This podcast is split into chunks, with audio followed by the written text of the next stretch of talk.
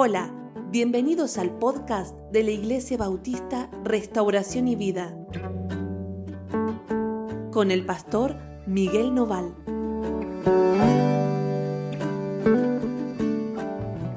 Hola, ¿cómo están? Dios los bendiga muchísimo. Estamos muy contentos de estar juntos otra vez, de compartir otro tiempo devocional con ustedes. Hoy nos toca un pasaje tremendo, tremendo, tremendo eh, en el libro de Joel, capítulo 2. Joel, capítulo 2. Es, largo, así que vamos a leer bastante. Yo te recomiendo que tomes tu Biblia y nos sigas en la lectura. Eh, vamos a ir explicando, pero básicamente vamos a leer. Es muy, muy claro el pasaje, muy, muy entendible. Eh, y, y, bueno, que nuestro devocional tenga que ver ¿no? con esto esta mañana es un pasaje que habla de estos tiempos finales de una manera bastante particular y cruda, eh, así que vamos a mirarlo. Joel capítulo 2 dice, Tocad trompeta en Sión y dad alarma en mi santo monte. Tiemblen todos los moradores de la tierra, porque viene el día de Jehová, porque está cercano, día de tinieblas y de oscuridad, día de nube y de sombra. Como sobre los montes se extiende el alba, así vendrá un pueblo grande y fuerte, semejante a él no hubo jamás, ni después de él lo habrá en años de muchas generaciones. Bueno, eh, esto es bastante eh, desolador, ¿no es cierto? El panorama que nos muestra Joel acá y nos habla de que viene, de que está cercano el día del Señor o el día de Jehová. Ese día es un día de juicio, es un día de reclamo, es un día de condenación. Dice el versículo 2 que es día de tinieblas y de oscuridad. Y uno dice, ¿cómo? Cuando el Señor venga, ¿no va a venir todo lo bueno? No, no, no, no. Cuando el Señor venga, va a venir con un día de juicio. ¿Por qué? Porque hoy, en este momento, nosotros estamos viviendo el día de misericordia. Cuando el Señor aparezca, no va a traer, vamos a decir, una nueva oportunidad de salvación. La oportunidad de salvación está entre nosotros. Por eso leemos en la Escritura, refiriéndose al tiempo actual, diciendo, Hoy es día de salvación. Si oyeres hoy su voz, no endurezcáis vuestros corazones. ¿Por qué sabemos que hoy estamos viviendo el día de misericordia? Porque estamos oyendo la voz del Señor que nos llama, que nos busca, que nos, eh, nos, nos dice que vengamos a Él, que nos arrepintamos de nuestros caminos. Estamos oyendo la predicación del Evangelio. Y estamos en el día de la misericordia, donde hay oportunidad de salvación. No despreciemos este tiempo que se extiende sobre nosotros. Somos privilegiados de vivirlo. Pero cuando este tiempo se acabe, cuando este día de misericordia en el que estamos se acabe, va a aparecer el día de juicio, el día de tinieblas. Y el Señor dice que va a extender sobre, sobre toda la tierra, como dice, como los montes son iluminados por el sol. ¿Vieron cuando aparece el sol y de pronto la luz toca acá los cerros y va bajando, va bajando hasta que todo está iluminado? Dice, así, de esa manera, se va a venir sobre nosotros este día de juicio. Lo vamos a ver venir y no vamos a poder escapar. Fíjense, dice, así vendrá un pueblo grande y fuerte. Semejante a él no lo hubo jamás, ni después de él lo habrá en años. El juicio de Dios no va a estar en manos de Dios como si él empuñara la espada y viniera a destruir personas, sino que va a traer a su ejército que va a venir a destruir. Y esto es terrible porque no va a haber lugar donde podamos escapar de este ejército que Dios va a usar para juzgar el mundo. Fíjense, versículo 3, dice, delante de él consumirá fuego. tras de él abrazará llama. Como huerto del Edén será la tierra delante de él y detrás de él como desierto asolado. Ni tampoco habrá quien de él escape. Y acá dice que este ejército de Dios va a ser tan destructivo en su accionar que todo lo que toque y sobre todo lo que avance va a quedar en ruinas. No va a haber ninguna cosa que quede en pie, ni ninguna persona que escape del poderío de este ejército. Versículo 4 dice, su aspecto como aspecto de caballos, y como gente de a caballo correrán, como estruendo de carros saltarán sobre las cumbres de los montes, como sonido de llama de fuego que consume hojarascas, como pueblo fuerte dispuesto para la batalla. Es como cuando uno ve en las películas esos ejércitos enormes que empiezan a avanzar sobre la tierra y todo lo que queda a su paso son muertos y destrucción. Y todo lo que esté en pie va a ser derribado. Como el fuego, ¿vieron que cuando algo se incendia no queda nada? Bueno, así, así dice, delante de él temerán los pueblos, se pondrán pálidos todos los semblantes. Como valientes correrán, como hombres de guerra subirán el muro. Cada cual marchará por su camino y no torcerá su rumbo. Ninguno estrechará a su compañero, cada uno irá por su carrera y aún cayendo sobre la espada, no se herirán. Tremendo. No va a haber forma de pelear contra ellos ni tampoco ninguno de ellos va a tener ni un, ni un gramo de misericordia, ni un ápice de misericordia para tratar a aquellos que encuentren a su paso. No va a haber manera de librarse de la espada de, esta, de este ejército, de esta gente. No sabemos qué tipo de seres van a ser, si van a ser seres humanos, si van a ser seres espirituales, es lo que yo creo, pero sea como sea que fueren, lo que van a dejar a su paso es destrucción. Está bien, ¿no? Y van a ser indestructibles ellos. Y dice, y dice, irán por la ciudad, correrán por el muro, subirán por las casas, entrarán por las ventanas a maneras de ladrones. O sea, ni en tu casa, ni aunque cierres las puertas, ni aunque digas me quedo adentro y no salgo para no encontrarme con esto, te vas a librar. No va a haber manera. Van a entrar en las casas, van a destruir a todos aquellos que encuentren. El Señor va a traer su juicio sobre la tierra. El Señor va a traer su juicio y nadie va a poder escapar. Y uno dice, pero ¿por qué? ¿Y qué? Y, a todos van a destruir, a los grandes, a los chicos, a todos. Por eso dice que nadie va a poder escapar.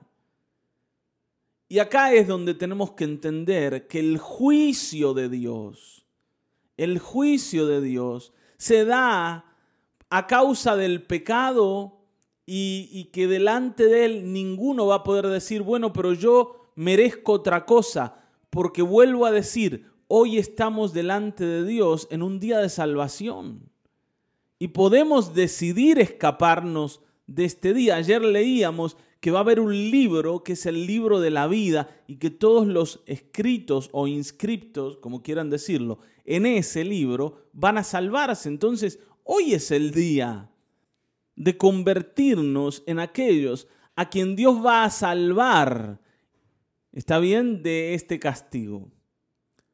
Pero si dejamos pasar la oportunidad, ¿cómo vamos a librarnos? Es más, fíjense, dice, delante de él temblará la tierra, se estremecerán los cielos, el sol y la luna se oscurecerán y las estrellas retraerán su resplandor, y Jehová dará su orden delante de su ejército, porque muy grande es su campamento. Fuerte es el que ejecuta su orden, porque grande es el día de Jehová y muy terrible. ¿Quién podrá soportarlo? Es tremendo lo que dice. Dice que el general de todo esto va a ser Dios mismo. No va a haber a quién recurrir, no va a haber manera de salvarse, no va a haber oportunidad para el arrepentimiento, no la va a haber. Incluso más, dice que ni el sol ni las estrellas van a alumbrar, o sea que vamos a estar en absoluta oscuridad cuando todo esto venga sobre la tierra. Y yo quiero que entiendas esto para que hoy puedas tomar la decisión correcta y aprovechar el tiempo que estás viviendo. Por eso dice, versículo 12, por eso, por esto que acabas de leer, por esto que viene, por esto dice, ahora dice Jehová, convertíos a mí con todo vuestro corazón, con ayuno y lloro y lamento, rasgad vuestro corazón y no vuestros vestidos, y convertíos a Jehová vuestro Dios, porque misericordioso es y clemente, tardo para la ira y grande en misericordia, y que se duele del castigo. Aleluya por esta palabra, gloria a Dios por esta palabra, porque hoy estamos todavía en un tiempo de oportunidad, en un tiempo de salvación, porque hoy el Señor sigue estando delante nuestro clemente y misericordioso. Por eso hoy cuando nosotros nos miramos y incluso vemos los errores que cometemos, del otro lado encontramos un Dios dispuesto a perdonar, dispuesto a levantar, a perdonar, a restaurarnos. Pero si despreciamos este tiempo, vamos a tener que enfrentarnos con un juicio con, una, con un castigo, con una destrucción de proporciones aterradoras. Pero hoy todavía hay oportunidad de que encuentres en el Señor esa, esa, esa puerta de salvación abierta para vos, que significa la muerte de Cristo en la cruz. ¿Se dan cuenta por qué sufrió el Señor todo ese castigo injusto? todo ese tiempo difícil y tan, tan duro y tan doloroso sobre su vida, sobre su cuerpo, sobre su alma, sobre su espíritu, todo lo que Cristo fue, fue destruido a causa del pecado. Y hoy tenemos la oportunidad de salvarnos mirándolo a Él, recibiendo ese beneficio. Pero si lo rechazamos, nosotros mismos en carne propia vamos a tener que sufrir todo esto que dice acá Joel. Por eso dice, conviértanse a mí. Conviértanse. Y la idea de convertirse es la idea de cambiar o de, de cambiar de camino o de ir en, en el sentido contrario en el que he ido por la vida. ¿Sí? Convertirse tiene que ver con regresar, con volver hacia atrás, con hacer lo contrario a lo que hago. Y dice, hagan esto con todo el corazón. Y si tienen que ayunar y llorar y lamentar, y si tienen que eh, vivir un tiempo de tristeza, vívanlo. Algunos de nosotros solo, solamente queremos encontrar en Dios aprobación. Queremos acercarnos al Señor y decir, Señor, yo quiero lo tuyo, pero mira que yo eh, hay cosas que no son negociables. ¿eh? Mira que hay algunas cositas que yo quiero mantener en mi vida. Mira que hay esto, esto, esto y aquello, yo no lo quiero cambiar. No puedo pensar así. Convertirse es cambiar de camino absolutamente e ir hacia otro lado. Y uno dice, pero ¿y por qué tengo que hacer eso? Bueno, no, no, si no lo quieres hacer, no lo hagas. Pero el día en que el general de este ejército se pare para ejecutar su orden, se ponga en pie para ejecutar su orden, vos no vas a poder decir, y bueno, pero y yo pensaba de otra manera, y yo no quería, pero eh, ahora que me van, a, me van a castigar. Y sí te van a castigar. ¿Por qué? Porque Él es Dios y nosotros no lo somos. Porque Él es el Señor y tiene autoridad de juzgar a sus criaturas y nosotros no podemos decirle a Él por qué hace eso.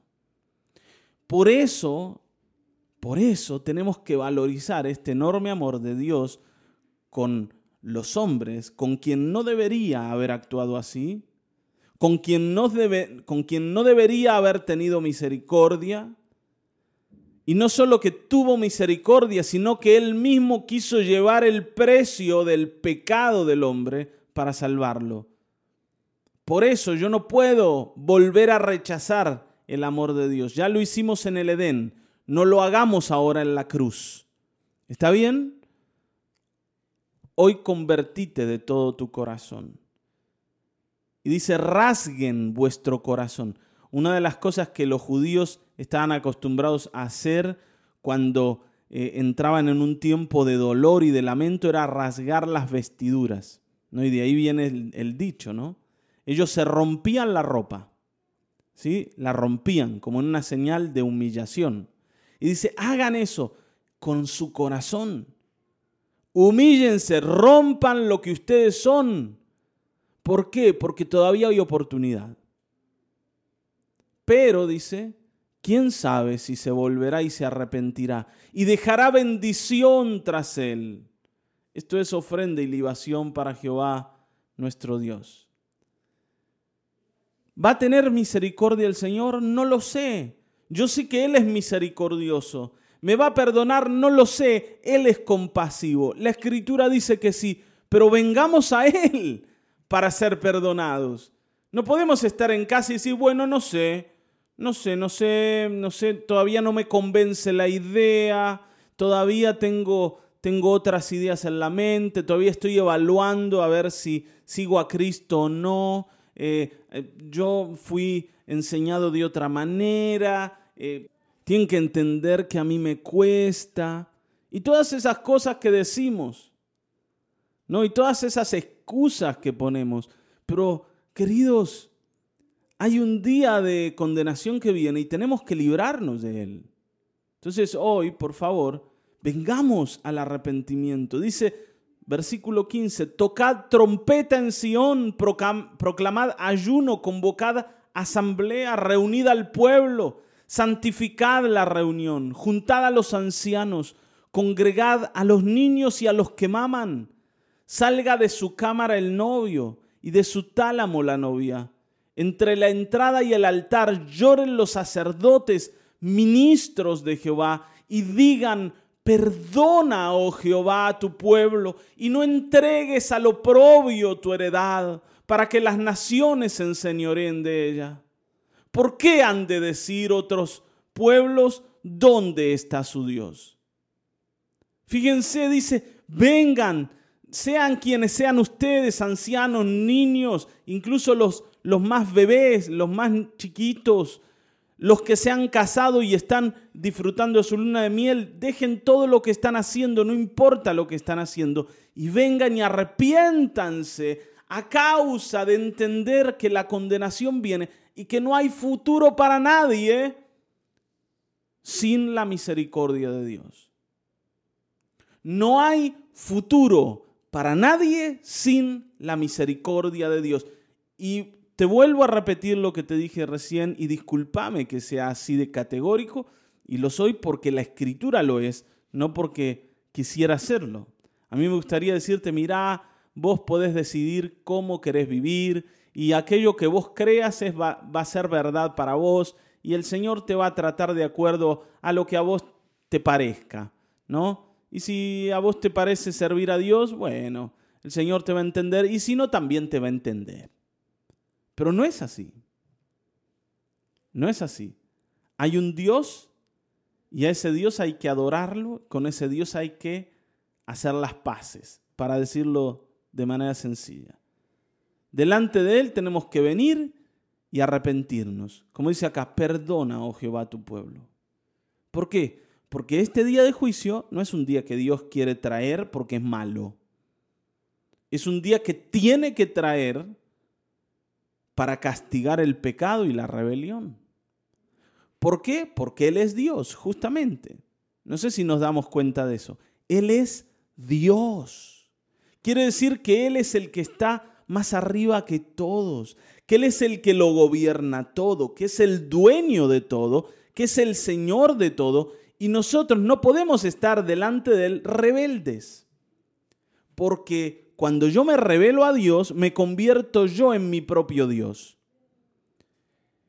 Y entonces, vamos a decir, le estoy dando un mensaje al Dios del cielo diciendo, vos no sos el único, sino yo también soy importante.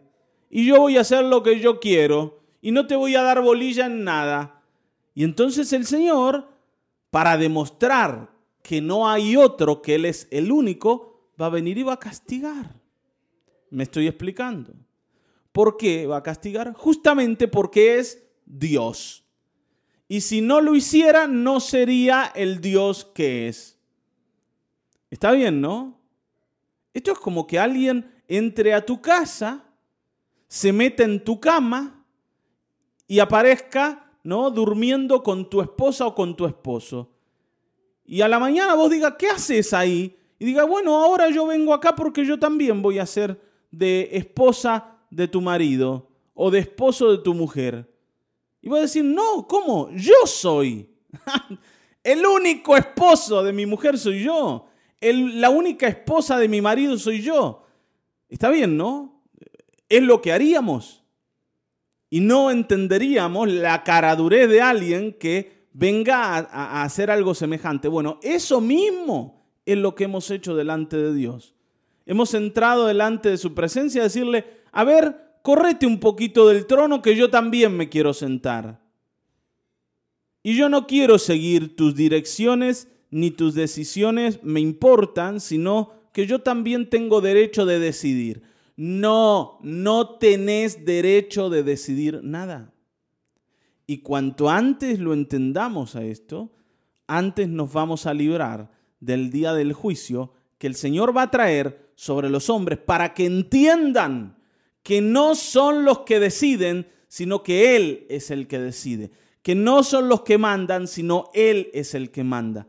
Pero el día que tengamos que entender esto a través de juicio y a través de la corrección y del palo de Dios, que tampoco va a ser corrección, va a ser castigo, porque la corrección tiene la idea de volver al camino a alguien y en este caso no va a ser así, no va a ser para que nos corrijamos, sino va a ser directamente para castigarnos, el día ese no va a haber oportunidad de arrepentimiento ni de decir, sí Señor, ahora sí te doy el lugar.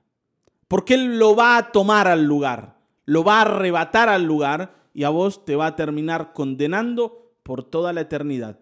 Pero yo creo, ¿no? Yo creo que hoy oyendo esto, vos vas a entender y vas a decir, Señor, alumbrame. Y si de alguna forma no te das cuenta de que necesitas el arrepentimiento, pedile al Señor. Decile, Señor, yo no entiendo todavía. Señor, yo no, no, no, no me queda claro, todavía no, no me entra en el corazón esto, pero hace que entre, porque no quiero perderme de aquello que tal vez es lo más importante que he podido escuchar. Que hoy necesito volverme y reconocerte, que necesito convertirme de mi camino. ¿Está bien? Y entonces dice que cuando nos arrepintamos delante de Él, dice Jehová, versículo 18, solícito por su tierra, perdonará a su pueblo. Y responderá Jehová y dirá a su pueblo, he aquí yo os envío pan, mosto y aceite y seréis saciados de ellos y nunca más os pondré en oprobio entre las naciones y haré alejar de vosotros al del norte y lo echaré en tierra seca y desierta. Su faz será hacia el mar oriental y su fin hacia el mar occidental y exhalará su hedor y subirá su pudrición porque hizo grandes cosas. Y lo que está diciendo es, yo los voy a bendecir, los voy a perdonar si ustedes se arrepienten y voy a quitar de entre ustedes al que los destruye y se va a hastiar de su propio mal. y de su propia destrucción, se la va a tragar Él y ustedes van a ser bendecidos. Y esto sí que es increíble, porque el Señor mirando a un pueblo de verdad pecador que merece el castigo que leímos antes, pero un pueblo que viene y reconoce esa realidad y se arrepiente, aunque no la pueda cambiar, es un Dios al que Dios perdona y no solo lo perdona para salvarlo de la condenación, sino para bendecirlo en extremo. El amor de Dios es tan o más grande que su, que su ira y su, su día de condenación. No sé si me están entendiendo, porque la condenación y el juicio que va a traer es algo que merecemos.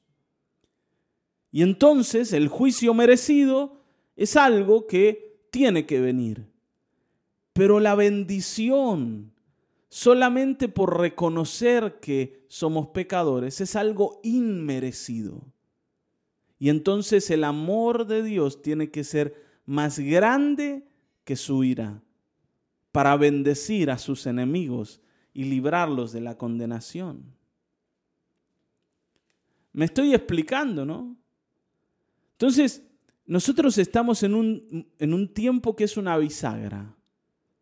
Es una bisagra y podemos decidir caminar hacia la bendición de Dios o caminar hacia la maldición y el tiempo de oscuridad y de condenación, que va a venir porque va a venir. Pero hoy decidimos. ¿Y qué es lo que debemos hacer para decidir cómo es que debo ir hacia la bendición? Bueno, entendé lo que dice acá acerca de arrepentirse, de convertirse, de cambiar la manera que tenés de vivir, de cambiar los ídolos por el Dios verdadero, de cambiar los enojos por la confianza en el Señor, de cambiar los insultos por palabras de bendición, de cambiar la, eh, la contaminación de tu vida por la santificación de tu vida. Tenemos que cambiar, cambiar las rebeliones por la obediencia. Tenemos que cambiar. Esto quiere decir convertirse y luego venir y decir, Señor, perdonanos porque esa vida que vivimos antes fue una vida que te ofendió. Ahora, fíjense, versículo 21 dice, tierra, Tierra, no temas, alégrate y gózate, porque Jehová hará grandes cosas. Animales del campo, no temáis, porque los pastos del desierto reverdecerán. En el desierto no hay nada verde. Pero dice, esos pastos reverdecerán porque los árboles llevarán su fruto, la higuera y la vid darán sus frutos. Y vosotros también, hijos de Sión, alegraos y gozaos en Jehová vuestro Dios. ¿Quiénes son los hijos de Sión? Los inscriptos en el libro. Porque os ha dado la primera lluvia a su tiempo y dará y perdón, y hará descender sobre vosotros la lluvia temprana y la tardía, como al principio. Las eras se llenarán de trigo y los lagares rebosarán, rebosarán de vino y aceite y os restituiré. Fíjense, ¿vieron? La idea de restituir es la idea de retroactivo. ¿Está bien? ¿Vieron cuando uno hace un trámite, por, ejemplo, ¿no? para cobrar una jubilación? Y cuando viene la jubilación, que demora un tiempo, viene con el retroactivo desde el momento en que iniciaste el trámite. Bueno, el Señor dice, les voy a dar el retroactivo de los años que comió la oruga, el saltón, el revoltón y la langosta, mi gran ejército que envié sobre vosotros. El Señor no solo que va a comenzar a bendecirnos, sino que nos va a restituir. Por eso digo, la misericordia de Dios es inentendible, inconmensurable. Comeréis hasta saciaros y alabaréis el nombre de Jehová vuestro Dios, el cual hizo maravillas con vosotros y nunca jamás será mi pueblo avergonzado. Y conoceréis que en medio de Israel estoy yo y que yo soy Jehová vuestro Dios y no hay otro, y mi pueblo nunca, jamás será avergonzado. Amén. Fíjense que la primera parte dice, ¿no es cierto?, que grande es el día de Jehová y muy terrible, ¿quién podrá soportarlo? ¿Está bien? Para aquellos rebeldes, pero luego para los que se arrepienten y buscan al Señor, termina diciendo versículo 27, yo soy Jehová vuestro Dios y no hay otro, y mi pueblo nunca jamás será avergonzado. Son dos sentencias que no se van a cambiar. La del juicio para los incrédulos y rebeldes, pero también la de la misericordia y el amor para aquellos que reconocen al Señor y vienen con una vida de arrepentimiento a buscarlo. ¿Está bien? Entonces, a ver, creo yo que no hay mucho para definir Creo que este pasaje lo define todo y define las decisiones que tengo que tomar. Está bien, ¿no? Ahora, yo puedo ser rebelde, yo puedo ser obstinado a lo que dice el pasaje, pero no puedo ser indiferente. Y dice, y después de esto, y solo lo voy a mencionar porque ya no tengo tiempo, y dice, y después de esto derramaré mi espíritu sobre toda carne, y profetizarán vuestros hijos y vuestras hijas, Vuestros ancianos soñarán sueños y vuestros jóvenes verán visiones. Y también sobre los siervos y las siervas derramaré mi espíritu en aquellos días. Y daré prodigios en el cielo y en la tierra. Sangre y fuego y columnas de humo. El sol, otra vez dice, ¿no? El sol se convertirá en tinieblas y la luna en sangre. Antes que venga el día grande y espantoso de Jehová todo aquel que invocar el nombre de Jehová será salvo, porque en el monte de Sión y en Jerusalén habrá salvación, como ha dicho Jehová, y entre el remanente el cual él habrá llamado. Y eso es entre nosotros. Entre nosotros va a haber salvación. Pero esa salvación va a ser el contraste con aquellos que van a sufrir el juicio y la condenación de Dios.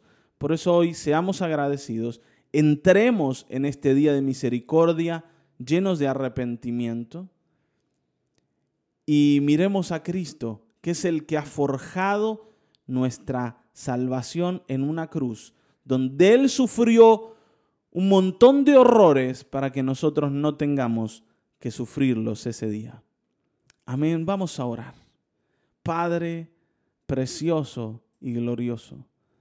Padre celestial, bendice hoy a aquellos que oyen y ábreles la oportunidad en el corazón de alcanzar misericordia, de venir llenos de fe y arrepentimiento a buscarte, de venir llenos de esperanza a buscarte. Señor, queremos abandonar nuestra vida anterior y todo aquello que quede en nosotros de esa vida Queremos transformarlo y cambiarlo. Perdónanos. Perdónanos, Señor. Perdónanos por haber vivido una vida de rebelión, una vida de obstinación, una vida de lejanía de ti.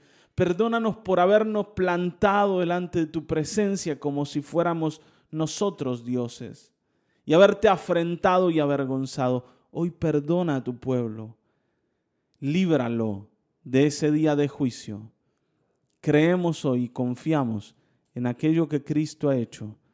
Señor, en el nombre de Jesucristo, te pedimos, danos ese regalo de escribir nuestros nombres en tu libro.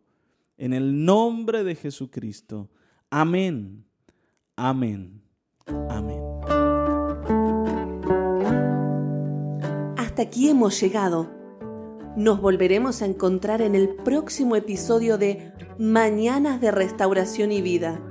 Dios te bendiga.